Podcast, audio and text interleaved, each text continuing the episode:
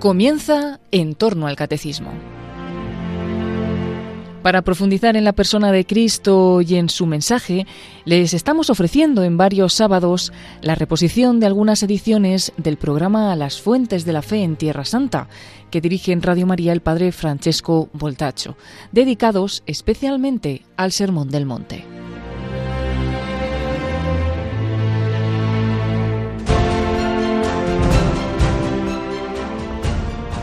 Haced la paz desde lo alto. Él nos traerá la paz. A todo el pueblo de Israel y decid amén.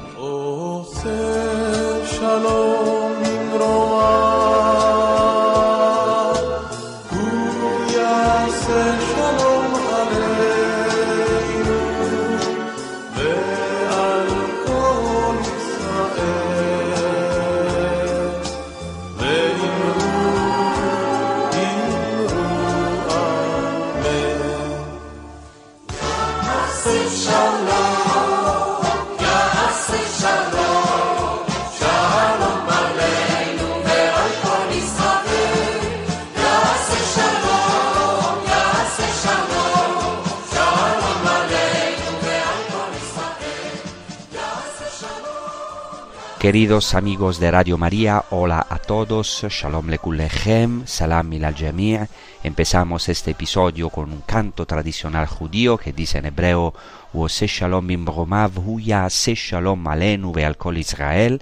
El que hace la paz en sus alturas hará la paz sobre nosotros y sobre todo Israel porque hoy hablaremos de las últimas bienaventuranzas y entre ellas también la bienaventuranza que dice eh, dichosos o bienaventurados los que trabajan por la paz, los que hacen la paz. Y hoy justamente seguimos con Jesucristo en el monte de las bienaventuranzas, de donde transmitimos ahora en este momento, en este hermoso escenario de donde Jesucristo proclamó el corazón del Evangelio. Un discurso programático que pinta el retrato del hombre nuevo, que es Él mismo. El sermón de la montaña comienza con las bienaventuranzas que describen quién es el hombre feliz. Y esto es importantísimo. El cristianismo es ante todo un anuncio de felicidad, de libertad. No es un moralismo, sino que el cristiano es el hombre feliz, porque recibe del mismo Jesucristo, que es el verdadero hombre y el verdadero hombre feliz, una nueva naturaleza, la naturaleza divina, ya el cristiano está viviendo el cielo en la tierra, es decir, la felicidad en la tierra, que luego, por supuesto, será plena solamente al final de los tiempos, en el reino de los cielos. El libro de los Salmos comienza precisamente anunciando la felicidad del hombre. En hebreo dice el Salmo primero, Ashrea lo Felicidad del hombre o feliz el hombre que no anda por el camino de los pecadores es decir, la primera proclamación en el libro de los Salmos, exactamente como la primera proclamación de Jesucristo en la nueva alianza, es una proclamación de felicidad. Escuchemos entonces ahora las bienaventuranzas y entremos después en las tres últimas bienaventuranzas del Evangelio según San Mateo, capítulo 5. Al ver Jesús el gentío subió al monte, se sentó y se acercaron sus discípulos, y abriendo su boca les enseñaba diciendo, Bienaventurados los pobres en el espíritu, porque de ellos es el reino de los cielos. Bienaventurados los mansos, porque ellos heredarán la tierra. Bienaventurados los que lloran, porque ellos serán consolados. Bienaventurados los que tienen hambre y sed de la justicia, porque ellos quedarán saciados. Bienaventurados los misericordiosos, porque ellos alcanzarán misericordia. Bienaventurados los limpios de corazón, porque ellos verán a Dios. Bienaventurados los que trabajan por la paz, porque ellos serán llamados hijos de Dios. Bienaventurados los perseguidos por causa de la justicia, porque de ellos es el reino de los cielos. Bienaventurados vosotros, cuando os insulten y os persigan y os calumnien de cualquier modo por mi causa. Alegraos y regocijaos, porque vuestra recompensa será grande en el cielo, que de la misma manera persiguieron a los profetas anteriores a vosotros. Ya en los episodios anteriores hemos profundizado en las primeras bienaventuranzas, ahora nos faltan las tres últimas bienaventuranzas. Y en este texto que hemos proclamado, en, estas bienaventuranzas, nueve veces Jesucristo pronuncia la palabra bienaventurados, pero en realidad tradicionalmente se considera que las, que las bienaventuranzas son ocho, porque Bienaventurados los perseguidos por causa de la justicia, y bienaventurados vosotros cuando os insulten, cuando os persigan, se consideran en realidad una sola bienaventuranza. Pasemos pues inmediatamente a la sexta bienaventuranza que dice, Bienaventurados los limpios de corazón, porque ellos verán a Dios. Para entrar en las profundidades de esta bienaventuranza es absolutamente necesario aclarar un concepto, el concepto de pureza en el Antiguo Testamento y en el judaísmo. En el libro de Levítico, por ejemplo, en particular, los capítulos desde el 11 al capítulo 16, eh, se tratan de las leyes de pureza. Un judío debe cuidarse de cualquier impureza, porque Israel es un pueblo santo, un pueblo consagrado, un pueblo diferente de todos los otros pueblos. No debemos pensar que las leyes de pureza son sólo algo legalista, absolutamente no. El pueblo de Israel como pueblo elegido es un pueblo diferente a todos los demás pueblos. Ciertamente debe abstenerse del pecado, de la idolatría, pero también de la impureza. Esta impureza, que muchas veces es también exterior o cultural, debe ser en realidad signo de una pureza interior, de la santidad, porque el corazón del libro de Levítico es precisamente la afirmación seréis santos porque yo soy santo. Es decir, en, el Antiguo Testamento, en la Torá, o sea, en los cinco primeros libros del Pentateuco y en particular en el libro de Levítico, se describen todos los casos de impureza, en particular de impureza ritual, es decir, aquello que no permite acercarse al culto, a la liturgia, al templo. Pero en el Antiguo Testamento progresivamente este concepto de pureza se refina, en particular en los profetas. Por ejemplo, Isaías dice, Este pueblo me honra con los labios, pero su corazón está lejos de mí. Y luego continúa diciendo, en vano me ofrecen culto. Es decir, la verdadera adoración es la adoración del corazón, la adoración interior, la liturgia de santidad, la liturgia interior. Dios quiere encontrarse con el hombre para llegar al centro de su ser que es el corazón. Eso es precisamente lo que significa bienaventurados los limpios de corazón. El corazón en la escritura es lo más íntimo, es el centro mismo del ser, lo que motiva todas las acciones del hombre hay que ver siempre en el conjunto de la escritura una admirable armonía entre el Antiguo y el Nuevo Testamento. Dios empezó a prescribir en el Antiguo Testamento ciertas cosas, incluso exteriormente, para ayudar al hombre a ir a lo esencial, porque lo esencial es realmente el encuentro entre Dios y el hombre, la unificación del corazón, la unión más profunda posible entre Dios y el hombre. Por eso los profetas empiezan a hablar de la purificación del corazón y en particular de la circuncisión del corazón. Todos sabéis lo que es la circuncisión, que es esencial para el judaísmo, es un corte en el órgano masculino del hombre. Ahora este corte es interior, es un corte del corazón, una consagración interior, porque Dios solo quiere una cosa, el corazón del hombre, quiere llegar a su íntimo, en Isaías, en Jeremías, en Ezequiel en particular se habla de este nuevo corazón.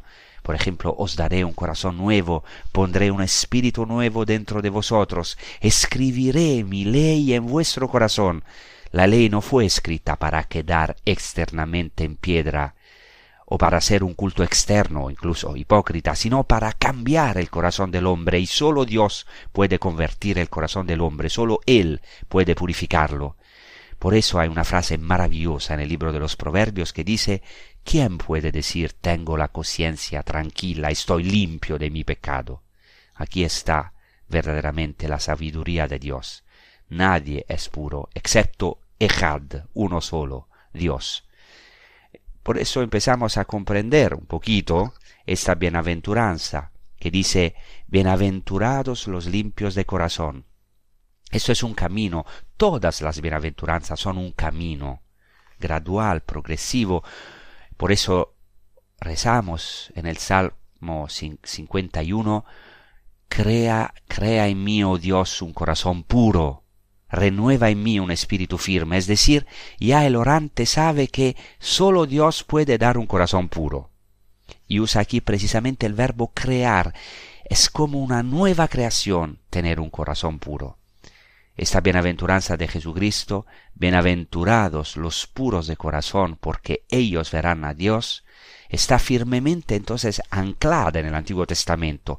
Por ejemplo, en el Salmo 24 se dice, ¿quién subirá al monte del Señor? ¿quién estará en su lugar santo? El que tiene manos inocentes y corazón puro.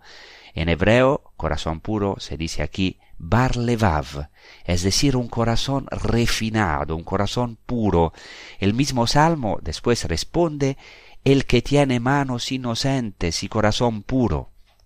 Y explica el que no se vuelve a los ídolos, el que no jura con engaño. Es decir, en la escritura, lo contrario del corazón puro, ojo, no es el corazón sucio, sino el corazón doble, el que no se vuelve a los ídolos, tiene el corazón puro, el bar levav.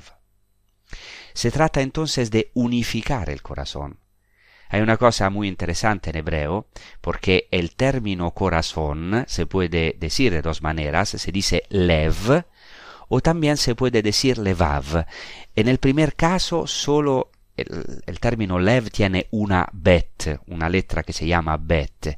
El término levav, en cambio, tiene dos bet, dos letras que, se llaman bet. Y dicen los rabinos, se preguntan, los rabinos por qué a veces en la escritura corazón se escribe lev con una bet y en otros lugares se escribe levav con dos bet. Los rabinos intentan entrar en los secretos de la Torá, de la escritura, incluso en sus letras, porque tienen esta convicción de fe de que la escritura está inspirada por Dios e incluso en sus detalles. Era una convicción también que tenían los padres de la iglesia. Por eso dicen los rabinos, el término levo, levav, corazón, está escrito unas veces con dos bet, otras veces con una bet, porque las dos bet, estas dos letras, representan las dos inclinaciones del corazón del hombre, la inclinación al bien y la inclinación al mal, y estas dos inclinaciones deben unificarse. Es decir, levav, el corazón con dos bet, tiene que unificarse en una bet, lev, con una sola bet. O sea, ahora aquí nosotros, en la, nosotros los cristianos, los católicos, tenemos una visión diferente sobre, eh, sobre por, por ejemplo, sobre el pecado original, pero es interesante esto que dicen los rabinos porque eh, se trata de unificar el corazón en Dios. Es decir, no se trata tanto de eliminar el mal con nuestros esfuerzos, sino que se trata realmente de poner el corazón en Dios, es decir, unificarlo y purificarlo en el horno ardiente que es Dios mismo. Así entramos más en esta bienaventuranza. Bienaventurados los puros de corazón también puede traducirse bienaventurados los puros en cuanto al corazón. Ya hemos dicho que el corazón es el centro de la vida interior, la sede de los pensamientos y de la voluntad, de las intenciones, del deseo. El deseo y la intención es algo fundamental en el hombre, porque normalmente el hombre va donde le lleva su deseo. Cuando este deseo es aceptado, los deseos son algo muy profundo, por eso los padres de la Iglesia también hicieron todo un análisis de la importancia del deseo. Pensemos en San Agustín. San Agustín, que decía que, por ejemplo, que el deseo de santidad ya es un, en cierto modo, es santidad, porque ya significa orientar el corazón hacia Dios. Claro que esto no, no es suficiente, pero ya quiere decir empezar a ser santo, tener un deseo de santidad. Entonces todo el sermón de la montaña es una llamada, es una vuelta al corazón, al corazón de la Torá. Hemos dicho que el Mesías, según la tradición judía, y lo dicen los judíos mismos, eh, el Mesías tendrá que dar una nueva interpretación de la Torá, que es en, su misma, en sí misma original, y que incluso se llamará la Torá del Mesías.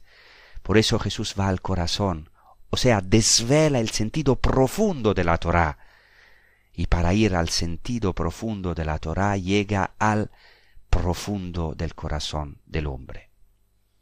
Así que ya veis que en el Sermón de la Montaña se habla del corazón y hay muchas veces referencias al secreto, a la interioridad. Por ejemplo, cuando Jesucristo habla de la oración, del ayuno, de la limosna, va en contra de un culto exterior. Dice, vuestro Padre que ve en el secreto os recompensará. Es decir, el Padre ve en lo más profundo, en, el corazón del hombre. Y de nuevo en el Sermón de la Montaña Jesús dirá una frase maravillosa, donde esté vuestro tesoro, allí estará también vuestro corazón.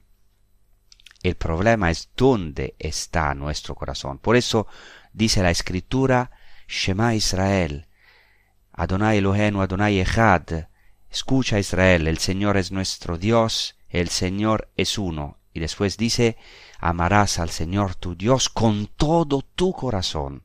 Es decir, Dios es Ejad, es uno, y porque Dios es uno, tú unificarás tu corazón, amarás al Señor tu Dios con todo tu corazón. Es decir, el corazón puro es aquel que no está dividido por ninguna reserva, ningún motivo o pretensión hipócrita. En la carta de Santiago también hay una frase estupenda. Dice el apóstol, el apóstolo, limpiad vuestras manos, pecadores. Pero no lo dice solo en un sentido externo. La carta de Santiago está muy anclada en sus raíces judías, porque Santiago era un judío, pero siempre con la novedad del Mesías. Limpiad vuestras manos, pecadores, dice, y santificad vuestros corazones, hombres de doble ánimo literalmente dice. Es decir, ¿cuál es nuestro problema? Es que muchas veces somos hombres de corazón impuro, es decir, de doble corazón.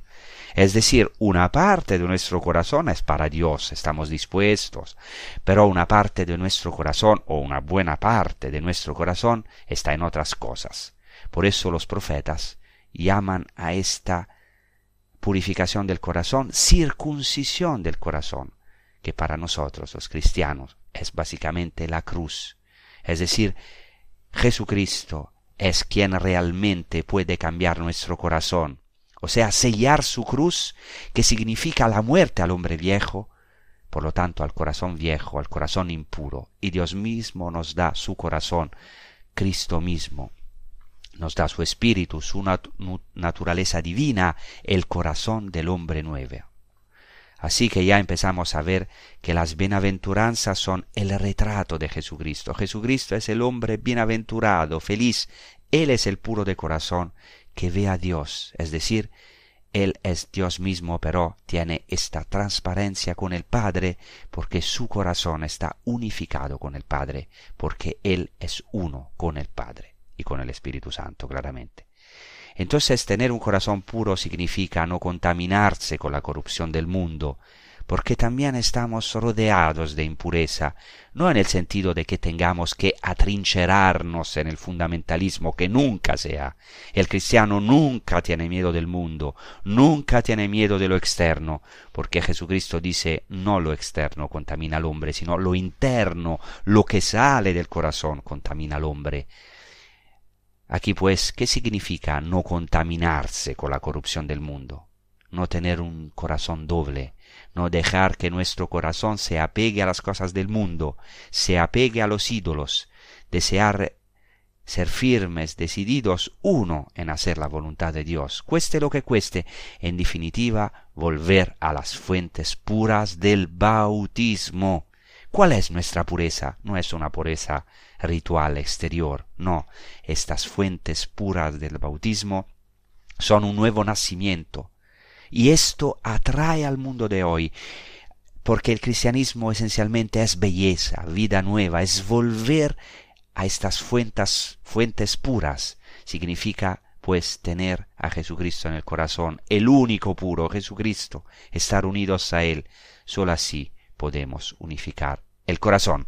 Está claro que esto es un camino, no es cuestión de un momento, porque tenemos un combate constante. Y ahora vamos a meditar sobre todo esto con un salmo, el salmo primero de que hemos hablado, que dice dichoso, o sea, el canto se, titula Dichoso el hombre. Vamos a rezar y a meditar con este salmo.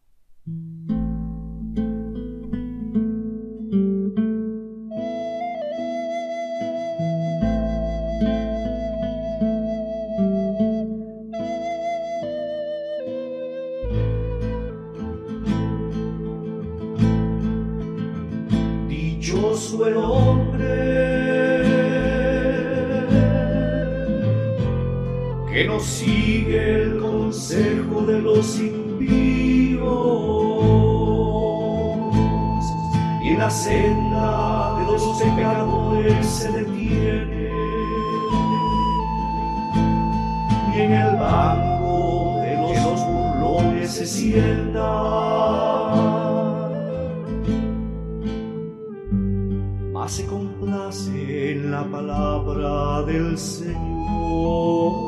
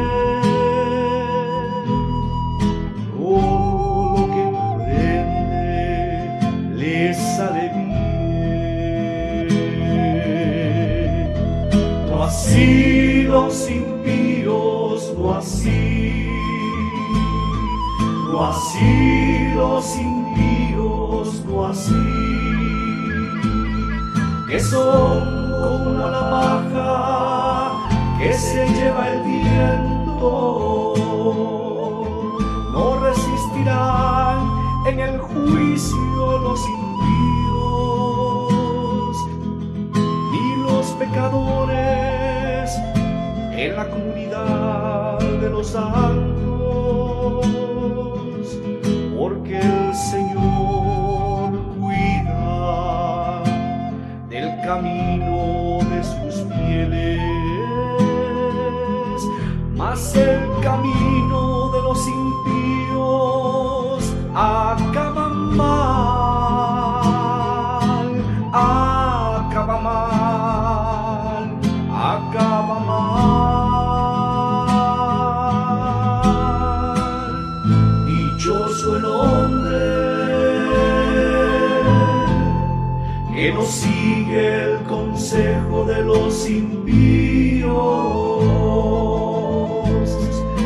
senda de los pecadores se detiene, y en el banco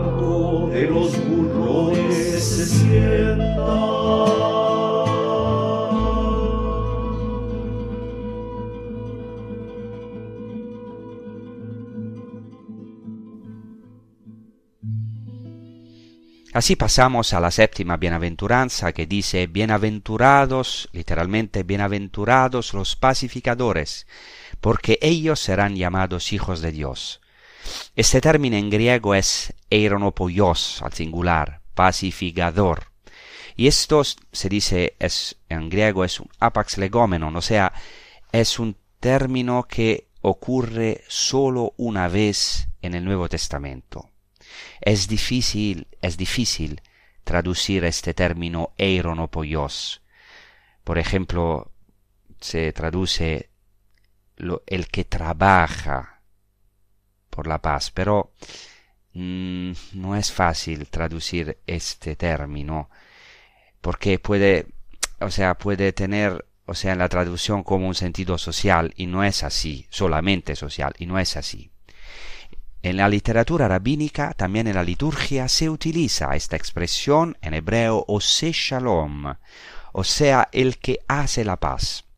Ya hemos empezado este episodio con este famoso himno en la liturgia que dice Ose Shalom bim Romav, se Shalom Malenu al Kol Israel, el que hace la paz en las alturas del cielo hará la paz. O sea, Dios nos dará la paz. Así que es Dios mismo quien es llamado Ose Shalom, el que hace la paz, no solamente que trabaja por una paz social. Entonces, como hemos visto, otra vez las bienaventuranzas son prácticamente el retrato de Dios mismo, el retrato para nosotros los cristianos del Mesías de Jesucristo. Es Dios el que hace la paz, y el hombre está llamado a imitar, sin embargo no en el sentido externo, es llamado a recibir esta naturaleza divina. Rabbi Hillel, un rabino contemporáneo de Jesucristo, un gran rabino, dice la Mishnah, sé de los discípulos de Aarón amando la paz y persiguiéndola. A menudo en la literatura judía aparece la expresión lirdofet shalom, que quiere decir perseguir la paz, o sea, obstinarse en la búsqueda de la paz, del shalom. En un midrash llamado Sifrema Bamidbar, o sea, un midrash sobre el libro de los números, se dice que quien hace la paz, o sea, Ose Shalom en hebreo, quien hace la paz es un hijo del mundo venidero. Este dicho es posterior a Jesús. No sabemos si quizás en la tradición oral ya se usaba, pero es muy interesante que hasta los judíos dicen que el que hace la paz es un hijo del reino de los cielos. Interesante porque Jesucristo dice Bienaventurados los que hacen la paz, porque ellos serán llamados hijos de Dios. O sea, son ya hijos del reino de los cielos. Para entender bien este concepto de paz, para no caer en malentendidos, hay que precisar que en hebreo shalom es mucho más que paz, como paz social o ausencia de guerra. Shalom viene de una raíz que también está en arameo y ciertamente en árabe, salam, por ejemplo, que significa la plenitud, la perfección. Entonces, es la paz mesiánica. No se trata solo de ser trabajadores de la paz, en el sentido de ser buenas personas o mediadores. Es algo mucho, mucho, mucho más profundo. San Pablo dirá, Cristo es nuestro shalom, es nuestra paz, Él que hizo de los dos un solo pueblo, destruyendo el muro de enemistad que había en medio. Y luego dice, con la sangre de su cruz reconcilió a los seres de la tierra con los del cielo. Cristo es el Ose Shalom, el pacificador, el que ha reconciliado el cielo y la tierra, pero como no solo siendo un mediador en el sentido de sentarse en una mesa y llegar a un acuerdo entre las partes, ya esto es algo y es muy importante, como sabemos, ¿no? Pero él Cristo mismo no solo fue un mediador, sino que se puso él mismo en juego, en su propia carne. Entonces, no solo fue un mediador en el sentido de intentar llegar a un acuerdo entre las partes, una paz política, social, no. Él se puso, él mismo se puso, se puso en juego, en su propia carne, dando su vida en la cruz. He aquí que la cruz de Jesucristo es verdaderamente la paz, la pacificación entre el cielo y la tierra, el puente, la escalera de Jacob, en su eje vertical y en su eje horizontal, la comunión entre los hombres y Dios y la comunión entre los hombres. Sabemos que en el libro del profeta Isaías, el Emmanuel, el Dios con nosotros, se llama Sar Shalom, el ministro de la paz, el príncipe de la paz. El Mesías es ministro de la paz. y nosotros somos llamados a ser ministros de paz, pero no en el sentido meramente humano, filantrópico, sino porque la paz ha venido a nosotros, porque Dios ha hecho la paz con nosotros. Éramos enemigos a causa de nuestros pecados, estábamos en guerra con Dios y sobre todo entre nosotros, y lo experimentamos muchas veces en nuestra vida cotidiana, pero Jesucristo ha hecho la paz con nosotros, el shalom con nosotros, ha perdonado nuestros pecados, ha destruido la deuda, lo que teníamos que pagar a causa de nuestros conflictos y nuestras guerras, las heridas que nos infligimos y que nos infligieron también los demás. He aquí que en Jesucristo tenemos esta esperanza, que es una certeza, que es el shalom mismo, la paz mismo, la paz que se hizo carne. Por eso Jesucristo dice, Bienaventurados los que hacen la paz, porque ellos serán llamados hijos de Dios. Aquí hay un claro paralelismo con Mateo 5:45. Poco después, en el mismo Sermón de la Montaña, Jesucristo dirá, Habéis oído que fue dicho, amarás a tu prójimo y odiarás a tu enemigo es decir, estarás en guerra con tu enemigo. Pero yo os digo, amad a vuestros enemigos y orad por los que os persiguen, para que, y aquí está la clave de todo, seáis hijos de vuestro Padre que está en los cielos. Él hace salir su sol sobre malos y buenos, y hace llover sobre justo y injustos. Luego, según Jesucristo, los hijos del Padre, es decir, los hijos de Dios, son los que tienen esta gracia, que cumplen esta palabra, amad a vuestros enemigos. Veis cómo no hay paz, sino en esta verdad que Cristo encarnó y que nos quiere dar gratuitamente el amor a los enemigos, el amor total, la donación total, porque la violencia y la guerra del mundo no se detienen con otra violencia. En la cruz de Jesucristo se detiene toda la violencia del mundo, la injusticia del mundo, y puede ser transformada, volcada, porque Jesucristo es Dios y es el único verdaderamente capaz de darnos la conversión. Es ese convertidor que convierte el mal del mundo en salvación, en redención, convirtiendo la, persecución más grande, la injusticia más grande de la historia del mundo en salvación, en redención. Esta es la cruz de Cristo. La última bienaventuranza es una explicación de las otras bienaventuranzas, o el culmen, la culminación. Los padres subrayaron como hay, como hay una cierta progresión en las bienaventuranzas, en las bienaventuranzas hasta la culminación de esta octava bienaventuranza. Y esto quizá nos escandalice un poco, queridos amigos, es decir, ¿qué es la felicidad para Jesucristo? La más grande felicidad es el insulto, la persecución. Es así, queridos hermanos. ¿eh? La más grande felicidad, según Jesucristo, es el insulto, la persecución que sufrimos. Esta última bienaventuranza dice, bienaventurados los perseguidos por causa de la justicia, porque de ellos es el reino de los cielos. Bienaventurados vosotros, y aquí cambia vosotros. Ahora es la primera vez. Todas las bienaventuranzas dicen bienaventurados los como categorías de personas, o sea, en tercera persona plural. Ahora Jesucristo dice bienaventurados vosotros. Se está dirigiendo en segunda persona plural a las multitudes, particularmente a sus discípulos, y a nosotros, a cada uno de nosotros.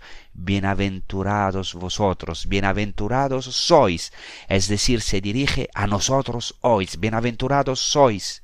Cuando os insulten, os persigan y mintiendo digan toda clase de mal contra vosotros por mi causa, alegraos y regocijaos, porque grande es vuestra recompensa en el cielo, pues así fueron perseguidos los profetas que os precedieron. ¿Cómo es posible llamar felices a los perseguidos? Estamos en una época de persecución, también en algunas partes del mundo para los cristianos, de martirio. ¿Y cómo es posible proclamar felices a los perseguidos? Pues ya lo dice la tradición judía, lo dice el Talmud en el tratado Bava Kama 93a es mejor ser perseguido que perseguir. Los judíos, fijaos, ya se habían dado cuenta de esto. San Juan Crisóstomo, gran padre de la Iglesia, dice, porque no es posible que quien practica la virtud no tenga muchos enemigos. Aquí hay un paralelismo entre la primera y la última bienaventuranza. La primera bienaventuranza dice, bienaventurados los pobres de espíritu, porque de ellos es el reino de los cielos. Es decir, especifica una categoría de personas a las que pertenece el reino de los cielos. Y en la última bienaventuranza dice de nuevo, bienaventurados los perseguidos por la justicia, porque de ellos es el reino de los cielos. Es decir, describe otra categoría a la que pertenece el reino de los cielos. ¿Qué quiero decir con esto? Que ahora se especifica quiénes son los verdaderos pobres. Está claro que incluso los materialmente pobres experimentan injusticias, opresión, persecución. No quiero negar, por supuesto, que la pobreza material también entra en estas bienaventuranzas, pero no son simplemente los perseguidos o los pobres así en un sentido trivial, sino que los pobres en espíritu son los perseguidos, pero no simplemente los perseguidos, sino los perseguidos a causa de la justicia. Pero, ¿de qué justicia estamos hablando?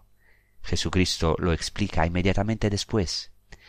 Porque dice, bienaventurados los perseguidos por causa de la justicia, y inmediatamente después dice, bienaventurados vosotros cuando os insultes, persigan por mi causa. Es decir, la justicia es Jesucristo mismo.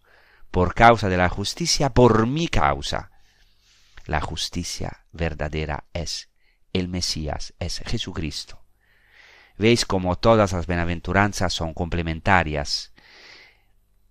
O sea, está claro que todos los que obran con justicia, aunque no sean cristianos, aunque sean de otras religiones o no creyentes, para nosotros, los cristianos, también ellos están inspirados y claramente hacen una obra, ¿no? Pueden hacer una obra divina, pero eh, claramente eh, pueden mostrar la verdad de Dios, aunque no sean cristianos.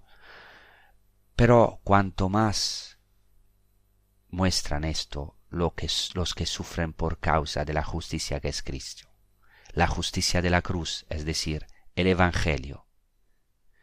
Y mirad, aquí quizás hay algo que nos escandaliza, o mejor espero que no nos escandaliza, no, nos escandalice, pero claramente que nos trastorna un poquito, porque Jesucristo no vino simplemente a decirnos lo que nos gusta o lo que ya pensamos, sino que vino también a desquiciar nuestros esquemas, a cambiar nuestras ideas. Idea del griego eidos viene eh, de, esta, de esta palabra eidos, idea viene también el ídolo, porque muchas veces hacemos un ídolo de nuestras propias ideas. O sea, interpretamos el Evangelio como nos gusta, pero el Evangelio es muy claro, declara aquí felices los perseguidos, es decir, la cumbre de la felicidad es la persecución.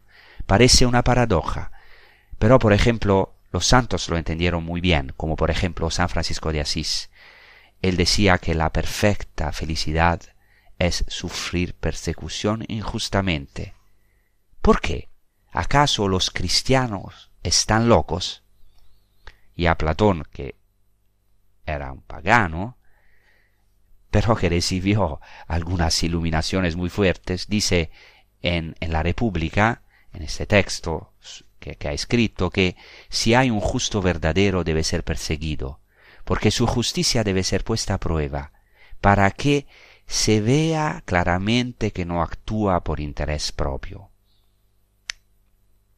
Y en este famosísimo pasaje de la República, Platón dice también que si hay un justo en la ciudad, tiene que ser torturado, insultado y hasta empalado, y algunos traducen crucificado.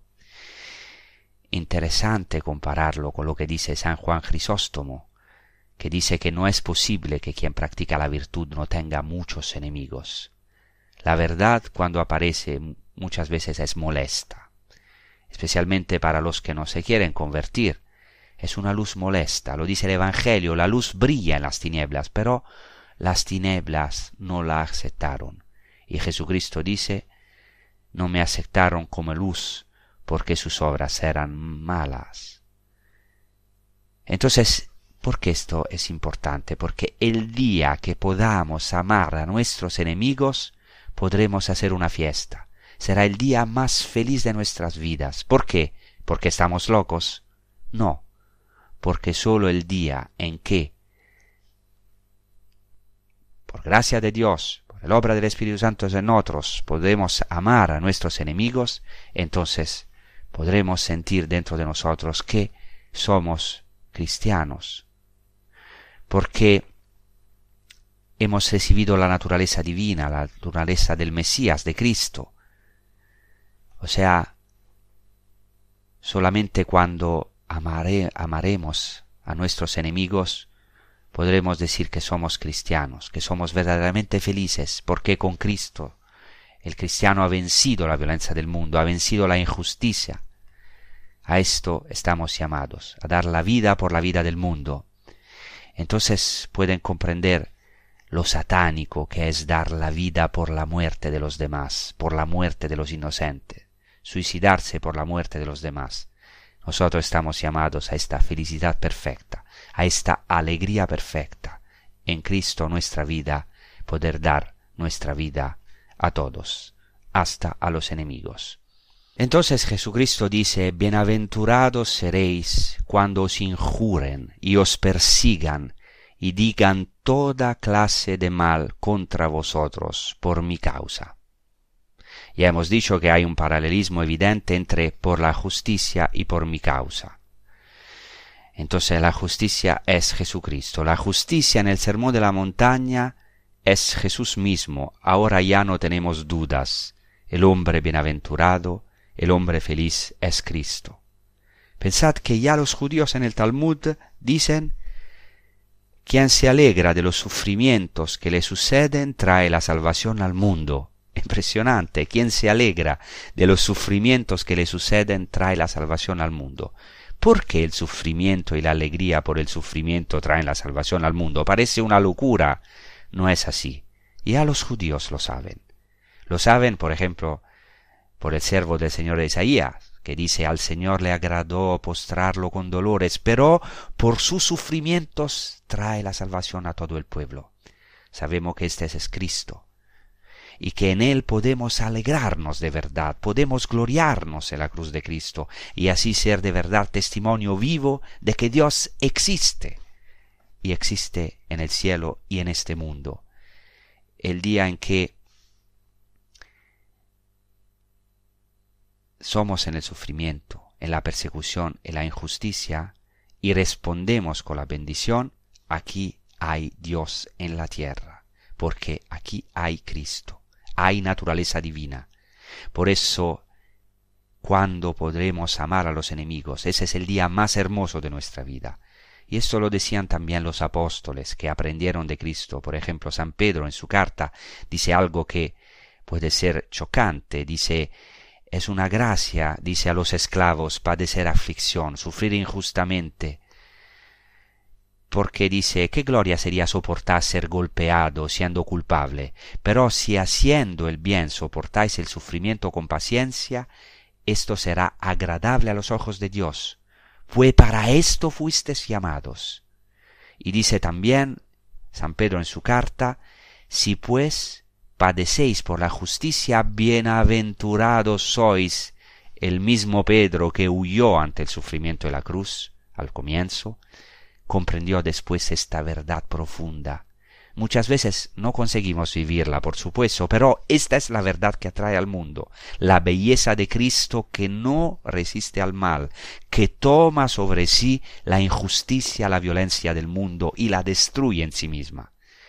Esta última bienaventuranza nos pone ante nuestra verdad, nos hace ver cuántas veces estamos lejos de esta verdad de Cristo, de amar a nuestros enemigos, de no resistir al mal, incluso de alegrarnos y saltar de alegría en las persecuciones.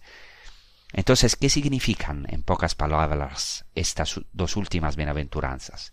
Ser pacificadores significa buscar la paz y la comunión con todos, estar abiertos, buscar la reconciliación, poner paz entre enemigos y adversarios, sembrar a Cristo, que es la verdadera paz, en los corazones de los demás, ser proclamadores de paz, evangelizadores de paz, no sembrar discordia, no fomentar la contienda, la discusión o el juicio hacia los demás, en una palabra, de poner las armas.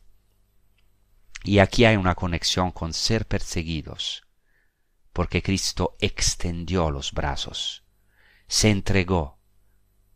Ser perseguidos a causa de la justicia significa no seáis falsos profetas, no renunciéis nunca a la verdad por miedo a la persecución, no diluyáis la verdad del Evangelio, no hagáis la verdad del Evangelio, no vendáis la verdad, no os conforméis con la verdad actual del mundo, no seáis bienhechores, no tengáis miedo a que os contradigan. Sed impopulares, buscad la humillación, eh, pedid, eh, pedid la gracia de sufrir por Cristo. No rechacéis los insultos, las murmuraciones, los golpes, el martirio. Encima desearlo, pedirlo como la mayor gracia de la que no somos dignos. Qué lejos estamos de esto. Tenemos que decir, yo digo que lejos estoy de ti, Señor Jesucristo. Cómo está muchas veces deformada tu imagen en mí, cómo la he deformado yo, cómo necesito transformarme y transfigurarme en ti, cómo necesito parecerme a ti, ser reflejo tuyo, ser icono tuyo en este mundo. Porque aquí está el punto, el Señor nos ama, quiere cumplir su palabra en nosotros, quiere cumplir sus bienaventuranzas en nosotros, para que seamos felices, bienaventurados, y todo esto es posible por su gracia, imposible para nosotros, pero Cristo ya lo está cumpliendo en aquellos que lo desean, en aquellos que aceptan esta palabra. Entonces las bienaventuranzas son el icono de Cristo y del cristiano. Por un lado indican la obra de Cristo, pero por otro lado indican nuestro camino. Cristo mismo es el pobre, el manso, el afligido, el sediento, el hambriento. Hecho tuvo, de, de hecho tuvo sed y hambre en la cruz. Él es el que hace la paz, es el perseguido, el que ha sido insultado, el que ha sido deshonrado. Entonces el sermón de la montaña no es una utopía. Las bienaventuranzas no son una utopía, precisamente porque el reino de Dios ha llegado con Jesús. Y ahora el cristiano puede poseer, podemos decir, el reino, estar unidos a Dios mismo. Por eso las bienaventuranzas no son un esfuerzo. Como ha dicho Papa Francisco, las bienaventuranzas son las leyes de los libres. Está claro que el cumplimiento de las bienaventuranzas, por un lado, comienza ya en esta tierra y luego será pleno en, en la recompensa celestial, en el reino de los cielos. Entonces, Fijaos, las bienaventuranzas no son un mensaje universal para todos los hombres de buena voluntad, o sea, en el sentido de un proclama sentimental de Jesús entre las flores de Galilea, un proclama hippie, un vago programa masónico de otro tipo, algo válido para todas las religiones y dirigido a los constructores de la paz universal. Claro que hay hombres de buena voluntad, gracias a Dios, en todas las religiones, gracias a Dios, y todos estamos llamados a contribuir a la paz, pero aquí hay mucho más. He aquí que Jesucristo es el Mesías. Con él ha llegado verdaderamente el shalom mesiánico, la paz mesiánica. Él es por una parte el mediador de la bienaventuranza, porque con él se ha acercado el reino de los cielos, él es el consolador, el que otorga la misericordia, el que manifiesta estas entrañas de la misericordia de Dios. Él es aquel en quien somos llamados hijos de Dios. Él es aquel que nos hace herederos de la tierra. Y por otra parte, Él es el pobre de espíritu, el afligido, el manso, el que hace la paz, el misericordioso y el perseguidos y nosotros, discípulos de Cristo, estamos llamados a ser una imagen del Mesías, a tener su naturaleza. Eso es importante porque excluye una interpretación puramente humana, humanista o social de las bienaventuranzas, que desgraciadamente está a menudo en voga y también está presente en los comentarios algunas veces. Entonces, hay mucho más. Las bienaventuranzas son nuestro icono, son los son lo que Dios quiere realizar en nosotros, darnos la naturaleza del hombre celestial, el hombre celestial, el hombre divino que es Jesucristo mismo, nos da su espíritu, que es el espíritu de las bienaventuranzas, del sermón de la montaña. Muchas gracias. Os recuerdo que se puede escuchar, oír este episodio también en el sitio de Radio María, de los, donde pueden encontrar los podcasts de Radio María. Muchas gracias, os deseo una feliz prosecución con los programas de Radio María y hasta la próxima. Gracias.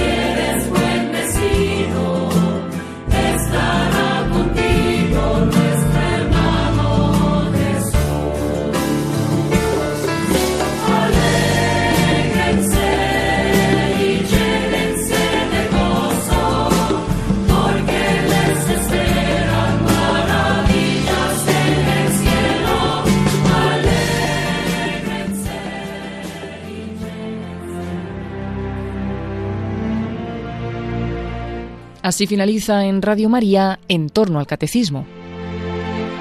Para profundizar en la persona de Cristo y en su mensaje, les estamos ofreciendo en varios sábados la reposición de algunas ediciones del programa A las Fuentes de la Fe en Tierra Santa, que dirige en Radio María el padre Francesco Voltacho, en concreto los programas dedicados especialmente al Sermón del Monte.